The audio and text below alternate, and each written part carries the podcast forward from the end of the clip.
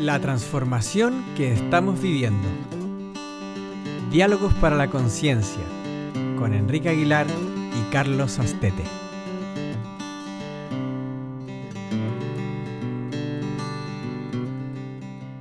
Hola, ¿qué tal? Eh, bienvenidos, bienvenidas. Estamos en este espacio que se nos ha ocurrido con Enrique para compartir un poquito, bueno, eh, lo que nos está pasando, lo que nos está pasando en estos momentos donde hay muchos acontecimientos que están ocurriendo.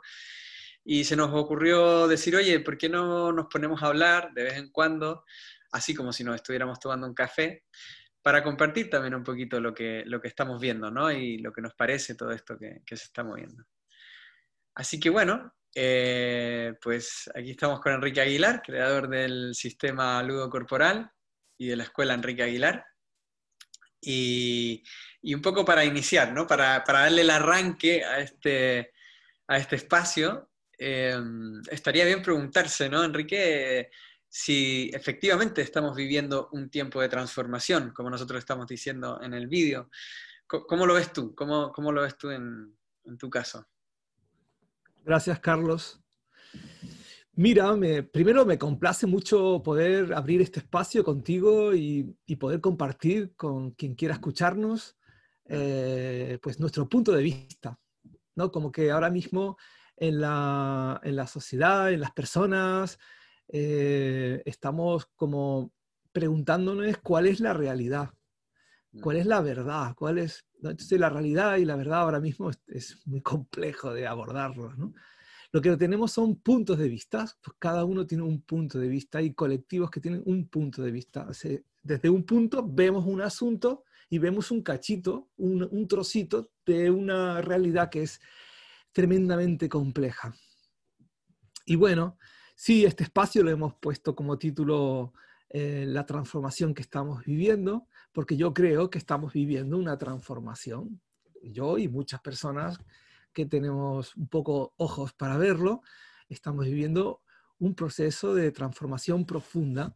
La humanidad, el planeta Tierra, eh, toda la configuración de la vida en el planeta está eh, eh, viviendo pues, un cambio, una transformación, en especial pues, el ser humano. como muchas transformaciones que podemos ver en nuestras propias vidas, ¿no? Muchas muchos procesos de transformación eh, parten de, de, una crisis personal.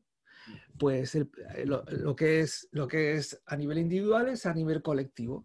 Pues ahora mismo la sociedad está viviendo, la sociedad y las personas que la, que la, que la componen, estamos viviendo pues una crisis, algo que empieza como a morirse, que empieza a desmontarse, que empieza a no funcionar, empieza a enfermarse Mm. Y este, este, esta enfermedad, este, todo este caos, crisis, es el sustrato de, algo nuevo. Entonces ya se huele, se huele porque yo creo que muchas personas estamos intuyendo ya que, que hay una muerte y, una, y un nacimiento en paralelo. ¿no? Mm. no se puede apreciar lo, lo, lo nuevo todavía, pero se intuye que este desmonte, este morir social y, muchos procesos individuales es la antesala de algo nuevo que está por venir. Entonces sí, yo creo que sí. Mira, y, en, la, en, la, en, la, transformación que está por venir, yo creo que esta vez, porque ha habido en la vida de la humanidad muchos momentos de transformación y de crecimiento y de evolución, ¿no? Y revoluciones y cambios, ¿no?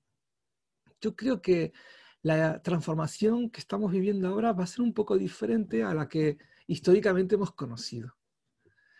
Eh, yo creo que, esto tiene que ver con un cambio de era. Para los que sabéis más de, las eras, pues pasamos de una era de la era de Pisces a la era de Acuario. Justo en estos momentos estamos haciendo un tránsito de, influencias astrales muy poderosas. Un tránsito gordo, que son 2000 años cada una. O sea, la, sí, sí, duran 2000 años estas eras, o sea, es gordo. 2000, y pico, sí. Mm. Entonces, sí, es un cambio de, de, paradigma tenemos la oportunidad de cambiar el paradigma. Y cambiar el paradigma es prácticamente cambiar toda nuestra mirada de lo que somos nosotros, el papel que nos corresponde como personas, individuos, y el papel y la forma de convivencia social. Entonces, a diferencia de otras veces, esta, yo creo que esta transformación no va a nacer de un ideal, del ideal capitalista, del ideal comunista, de, de, unas ideas que se defienden y que vamos a por ellas, ¿no? La, Revolución Francesa, el, la libertad, la fraternidad. Bueno, yo creo que eh, una primera diferencia de la transformación que vivimos es que no va a partir de unos ideales, sino que va a partir de, de un proceso de cambio personal, de cada persona, y de cada individuo que compone esta sociedad. Mm. Es decir, hay algo en nosotros que ya no se sostiene y el, cambio va a venir de la transformación de eso que no se sostiene. No de vamos a luchar por un ideal. De hecho, los ideales están... El otro día escuchaba en Barcelona eh, a un montón de gente delante del ayuntamiento diciendo eh, izquierda, derecha, todo es una mierda, una cosa así, ¿no? Como que creo que hay muchas personas yo entre ellos, creo que tú, por lo que hemos hablado también, que ya no nos, no nos, no nos mueven los ideales. No nos mueve un ideal político. No. Mm. Mm, y esto es nuevo, esto es interesante, porque ¿qué nos va a mover? ¿Qué va a producir el cambio? ¿Qué va a, a, a generar esta transformación? Yo creo que la transformación del individuo, de la persona el hecho de que ya empecemos a desconfiar de políticos, que no nos lo creemos, mm. vemos la gran falsa, la gran mentira, que no confiemos en las grandes empresas que nos manipulan y que quieren solo vender.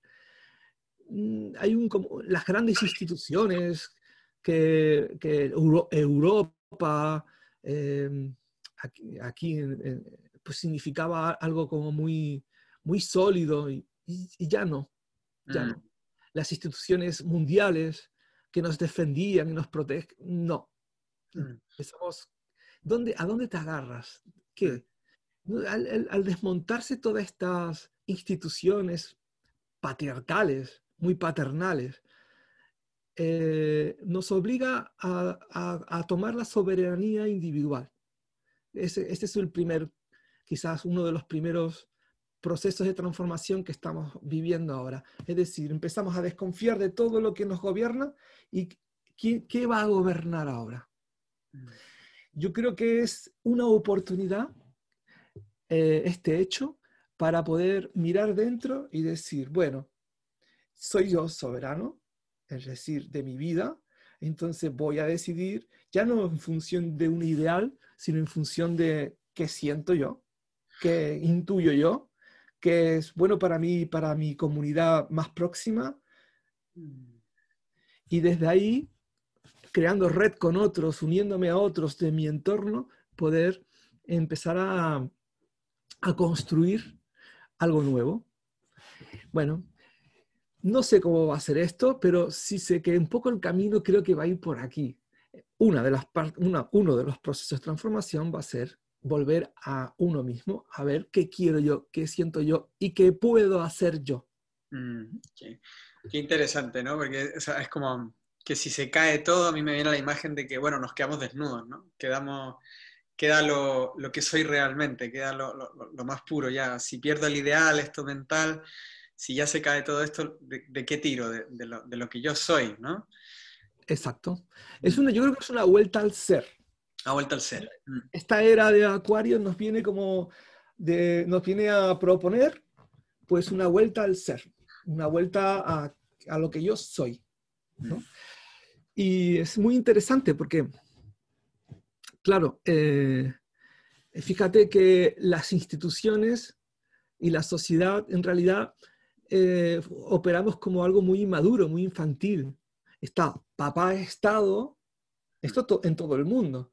Está papá Estado, que lo representa una serie de políticos, a veces un dictador, a veces un parlamento, a veces un presidente, a veces un rey, bueno, yo qué sé, hay una institución que representa a, papá. Y luego está toda la, toda la sociedad, que somos los niñitos, eh, que sí, cada cuatro años, cada ciertos años votamos, elegimos, pero luego después eh, nos dicen, tenemos que obedecer un poco lo que nos dicen y, y, eso, ¿no? Ahora con el tema de, de la, esta pandemia, pues se ve, es muy evidente.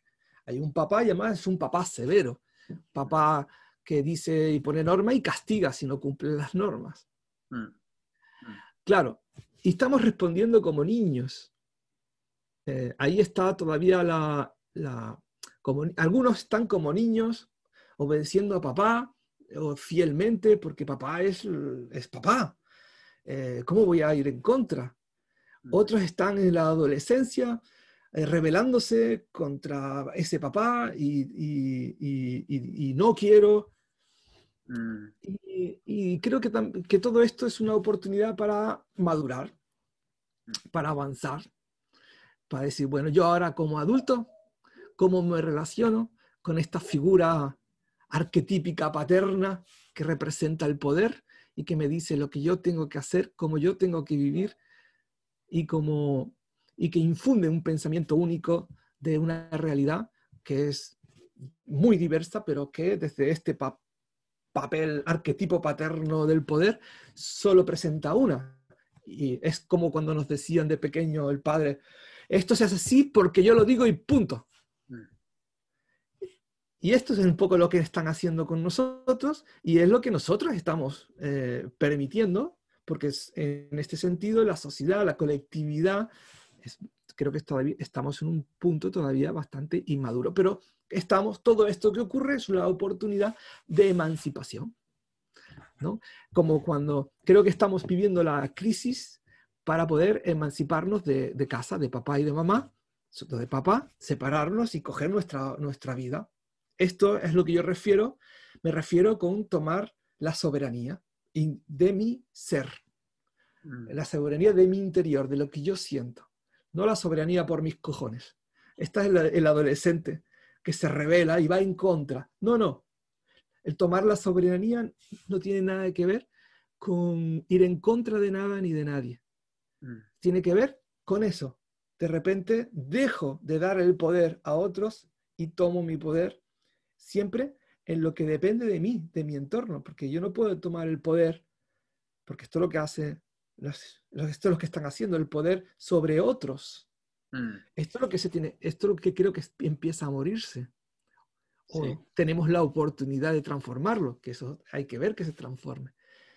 Exacto. El que el poder esté relacionado con el poder sobre los otros. Lo que la transformación que está viniendo es el poder que yo tomo sobre mí.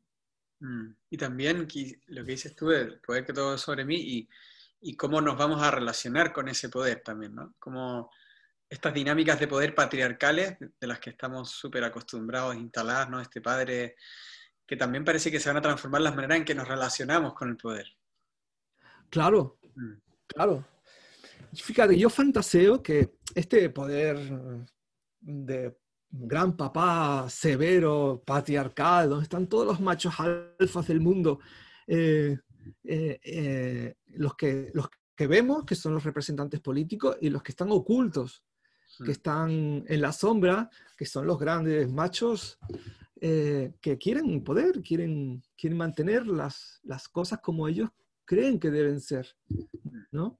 Mm. bueno, esto tenemos la oportunidad de transformarlo por la vía de, de abandonar ese poder, de, no de no darle el poder, es que le damos el poder. La colectividad le da el poder a toda esta.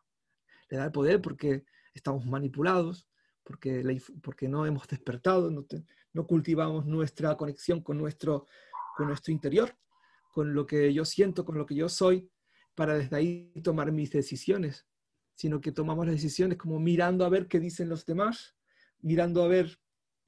Bueno, entonces, respecto a la pregunta que me haces, Claro que yo creo que va a cambiar las relaciones, porque si yo voy a mí y yo eh, tomo, empiezo a tomar decisiones desde mí, me voy a dar cuenta, lo primero, que necesito al otro.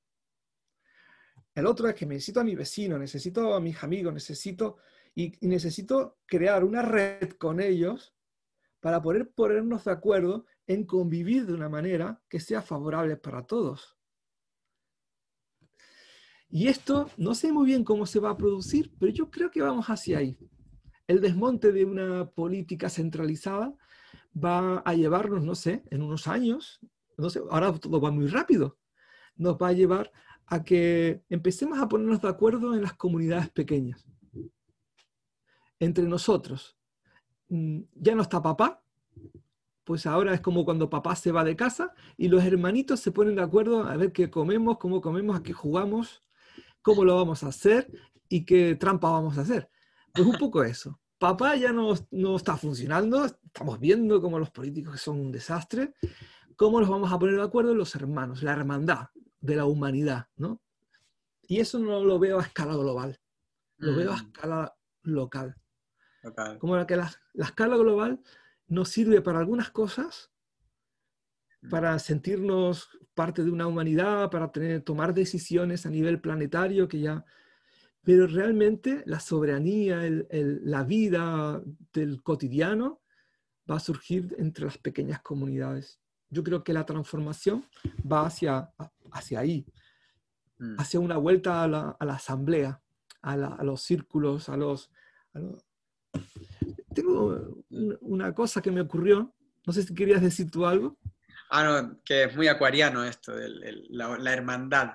Es muy de acuariano, ¿no? De, todos en horizontal, todos por igual, eh, tomamos nuestras decisiones y es paradójico esto que dice y me parece muy interesante, esto de volver a las comunidades pequeñas, porque hoy día parece que todo es global, todo es global, pero esto que dices tú me parece muy interesante, como podemos empezar a tomar decisiones en nuestros grupos, y, lo que hay global quizás es la comunicación entre estos grupos, ¿no? O como todas las posibilidades que eso te puede dar, pero hay una esencia interesante en lo que estás diciendo, de, volver a lo...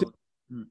Yo creo que hay un llamado a, otra vez hacia lo ecológico, la naturaleza, ¿no? porque el ser humano se desconectó, nos hemos desconectado. Hay un llamado a volver, eso hablamos otro día, largo y tendido, y hay un llamado a, a lo pequeño, a lo simple. Es todo tan complicado por polaridad es todo tan complejo, no, no abarco, no, no lo cojo, no, se me ha ido de las manos toda esta realidad, no lo entiendo, me confundo. Entonces, pero yo no sé cómo lo viví, lo vivís vosotros que estáis escuchando, pero en mi caso es como un llamado, bueno, mi casa, mi familia, mis amigos y la gente que viva a mi alrededor, porque esto lo puedo manejar. Y desde ahí veo que no hay tantos problemas, no hay tanta,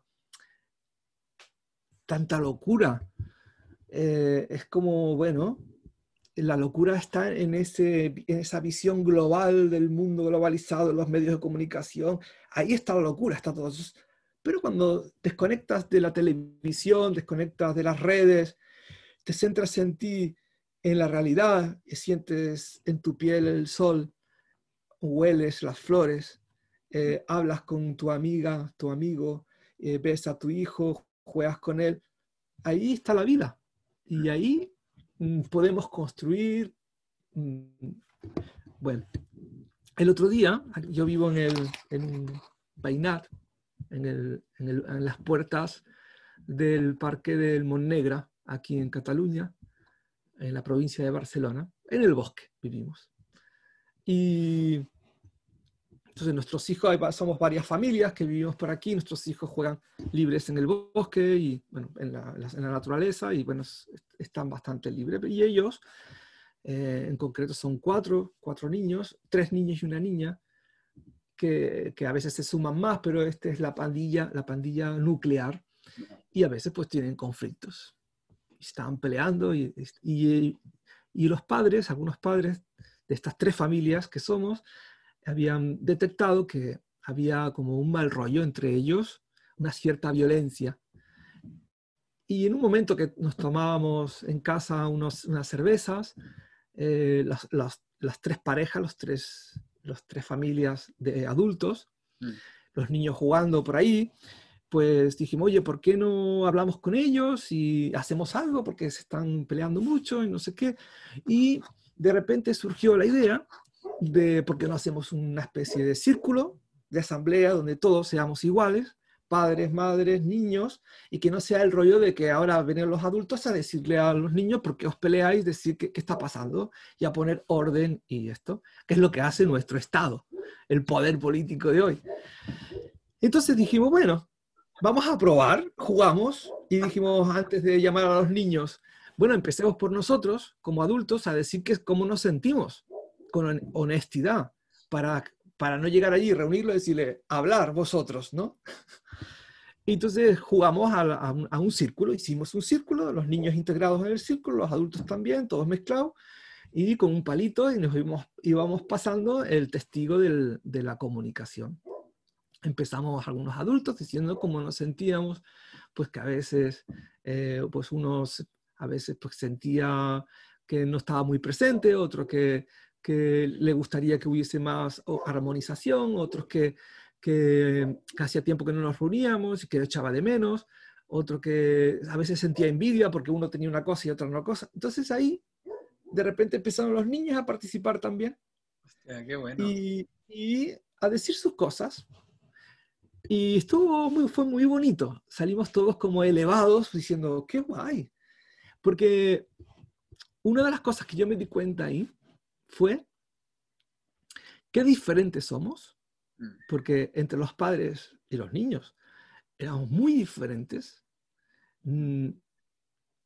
Sin embargo, eh, en esa diferencia, si en ese, en ese círculo lo que primaba era el respeto, eh, lo importante era que cada uno expresara su punto de vista y lo suyo. No buscábamos ni una verdad, ni buscábamos eh, que las cosas fueran de una determinada manera, simplemente un espacio donde, donde nos expresábamos con libertad. Oye, qué, qué maravilla, porque fíjate, sin querer ir a ninguna dirección, lo que conseguimos con eso fue una armonización de la comunidad. Ya está.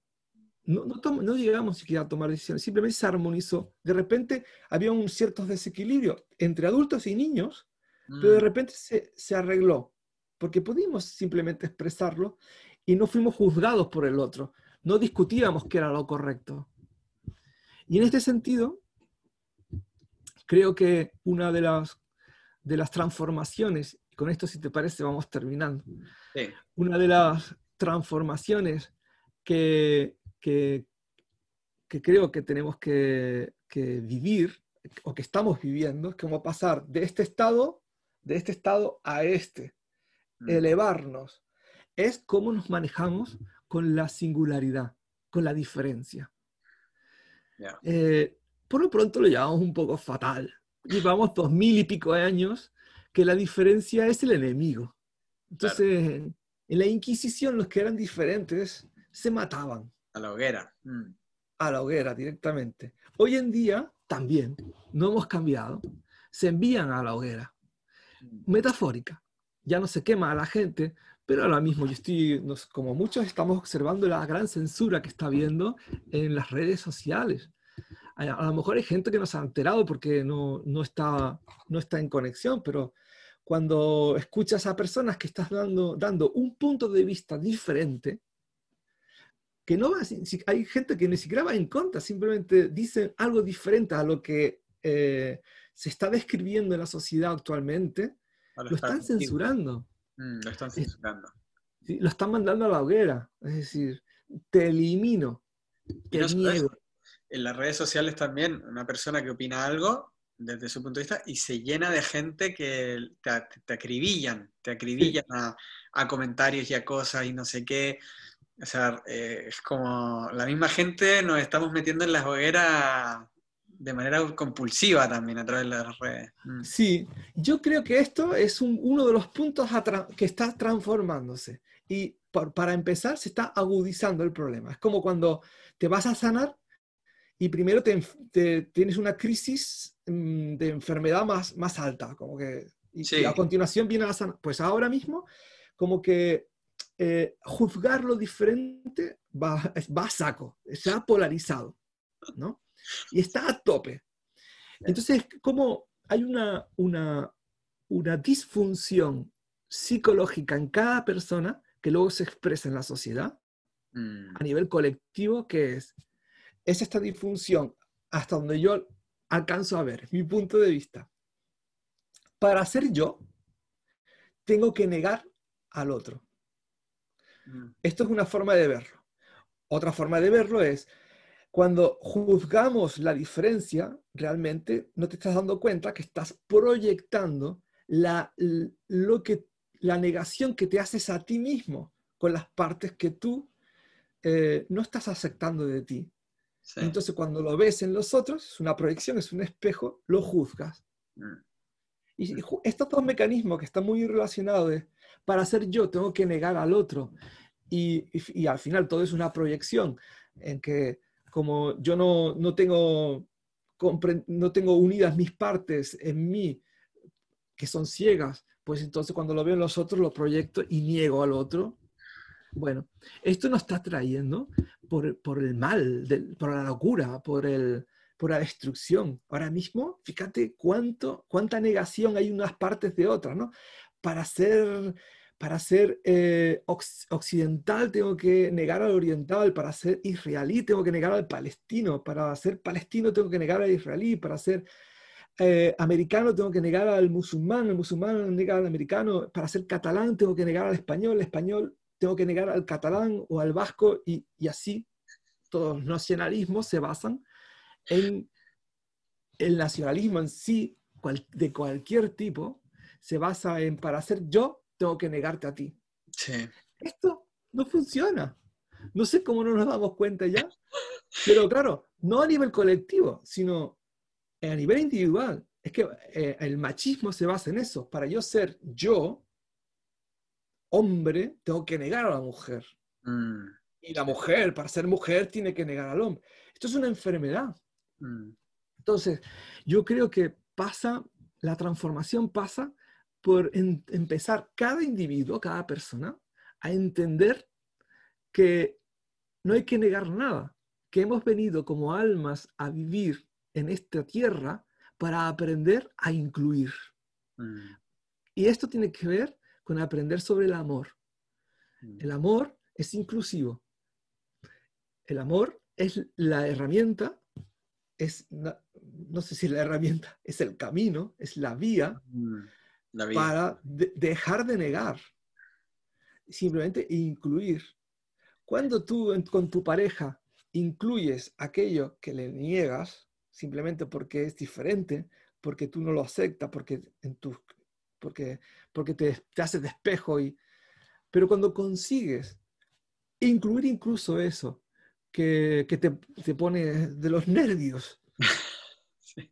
estás, estás empezando a amar a esa persona con sus diferencias. Y con esto termino, lo que hay detrás de, todo, de, de toda esta negación a la diferencia que se expresa en los partidos políticos, se expresa entre los vecinos, se expresa dentro de mí, se expresa con mi pareja, se expresa entre los países, o sea, está todo relacionado. El principio es el mismo. Lo que hay detrás es una falta, es un olvido de quiénes somos. Mm. Es el olvido de que hemos venido como esencias, como almas, hemos encarnado aquí en esta tierra para realizar un aprendizaje. Y no hay comparaciones posibles. No puedes compararte con otras personas, con ideas, con políticos. No no te puedes comparar. Tú eres una singularidad que vienes aquí, estás aprendiendo en esta eternidad de, de la eternidad de la evolución, Mm. estás aprendiendo ah, lo, que, lo que has venido a aprender aquí. Y, eres, y como singularidad, ¿qué sentido tiene negar al otro diciéndole es, lo tuyo no vale? No, el otro es otra singularidad y el otro es otra singularidad. Y estamos viviendo millones de singularidades aquí. Qué maravilla sería que, la, que yo creo que vamos hacia ahí, que el la, la humanidad eh, comprenda que todos somos singularidades, con lo cual no hay necesidad de negar absolutamente nada. Mm. Simplemente entender que esa, esa singularidad viene a realizar un propósito y ya está. Que me guste o no es otra cosa, pero no tengo por qué negarlo. Ahí surge el aprendizaje del amor, uno de los aprendizajes del amor, que es la inclusión, mm. poder incluir. Qué, potente eso, porque se me viene la imagen de lo que tú comentaste de la asamblea que, que hicisteis con los vecinos, con, con los niños, ¿no? cuando cada uno simplemente expresándose, simplemente diciendo cómo se siente, manifestando su singularidad, ¿no? Y en un entorno donde esa diferencia se respeta, dices que hubo una armonización entre todos, hubo una armonía, ¿no? y tengo la sensación de que esa armonía es precisamente un campo fértil, un lugar fértil para que podamos construir, ¿no? Llevándolo a la analogía como social, si seguimos en estas peleas, parece ser que nunca vamos a poder construir realmente. Sí. Siempre vamos a estar aquí. Y, el, abrir el campo a la inclusión parece que nos da como un, terreno rico para que crezcan cosas. Mm. Sí, tenemos que aprender, la vida nos está dando la oportunidad de aprender a estar relajados ante la diferencia. Y como tú dices, cuando estás relajado ante la diferencia, y está bien, lo tuyo está bien, lo mío está bien, ahora no nos ponemos de acuerdo, está perfecto. No, no miramos las cosas de manera, pero estamos relajados en esa diferencia. Ahora mismo no, ahora mismo nos tensamos en la diferencia y creamos guerras, conflictos, eh, violencia. No, está bien, tú eres distinto, yo soy distinto, ahora no nos ponemos de acuerdo, pero me mantengo relajado en ello, no pasa nada. Tú eres una singularidad, yo soy otra, Mm. Y desde esa, desde esa relajación, incluso siendo muy diferentes, surge la creatividad, surge esa cosa que podemos crear algo que, que a saber a dónde nos lleva. Mm. ¿no? Qué maravilla. Así que para todos los que nos escuchan, te animo a que pongas foco en cómo estás negando al otro por ser diferente, pero no, no al otro en, la televisión. Mira cómo está en tu casa, a tu hijo, a tu hija, a tu pareja, a tu familia, a tu padre, a tu madre. ¿Cómo los negamos? ¿Y cómo te niegan a ti por ser? Entonces hay como una, una batalla inconsciente a, contra ser lo que uno es y ya está. La transformación que viene es poder convivir siendo cada uno lo que es. creo que con esta frase podemos terminar. Es una frase de oro esa para, para el video.